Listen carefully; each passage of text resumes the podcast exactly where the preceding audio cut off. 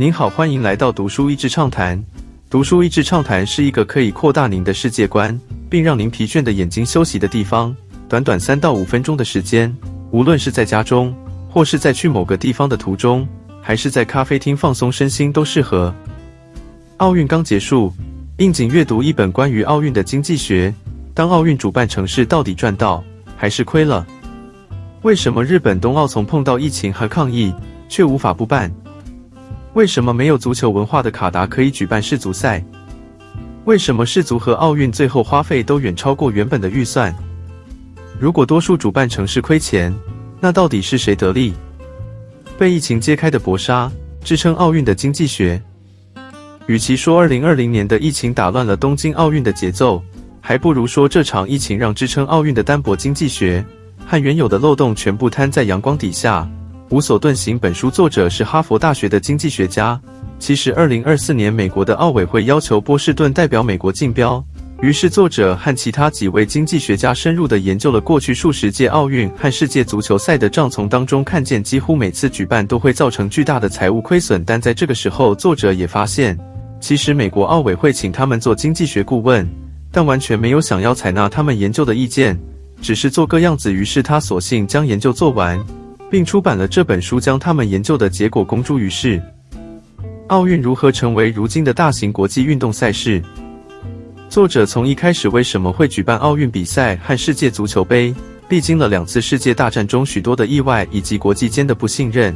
在一九八四年的洛杉矶奥运会，因为意外的受到好评，而且城市也稍有获利，因电视转播兴起，以及没人竞标，奥委会用优惠条件委托的关系。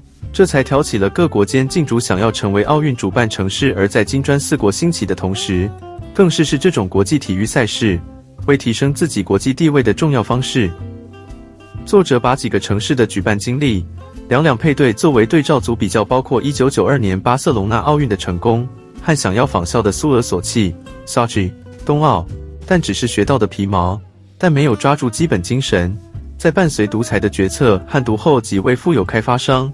整体花费超过五百亿美元。另外一批对照组是伦敦奥运和巴西里约奥运，同样是为了让离市区偏远的一块地方建设起来，但最后的结果却天差的远。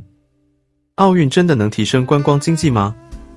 作者也将一些我们普遍认为举办大型国际赛事的好处，用实际结果的数据一一检讨。最明显的一个例子就是办奥运可以提升观光经济的一个想法。根据许多年的数据比对发现。奥运期间反而可能会排挤原本的游客，更不要说原本的居民会想要暂时离开自己的城市。而那些大型建设带来所谓的工作机会，不但是短暂的，而且常常成为剥削外劳的恶职工作。几个所谓账面上获利的奥运，都刻意的把一些附带的花费给忽略了。从一开始竞标前的预备，可能就会花上数百万美金，然后急着预备场地、知名大兴土木的费用，最后常常都变成蚊子馆。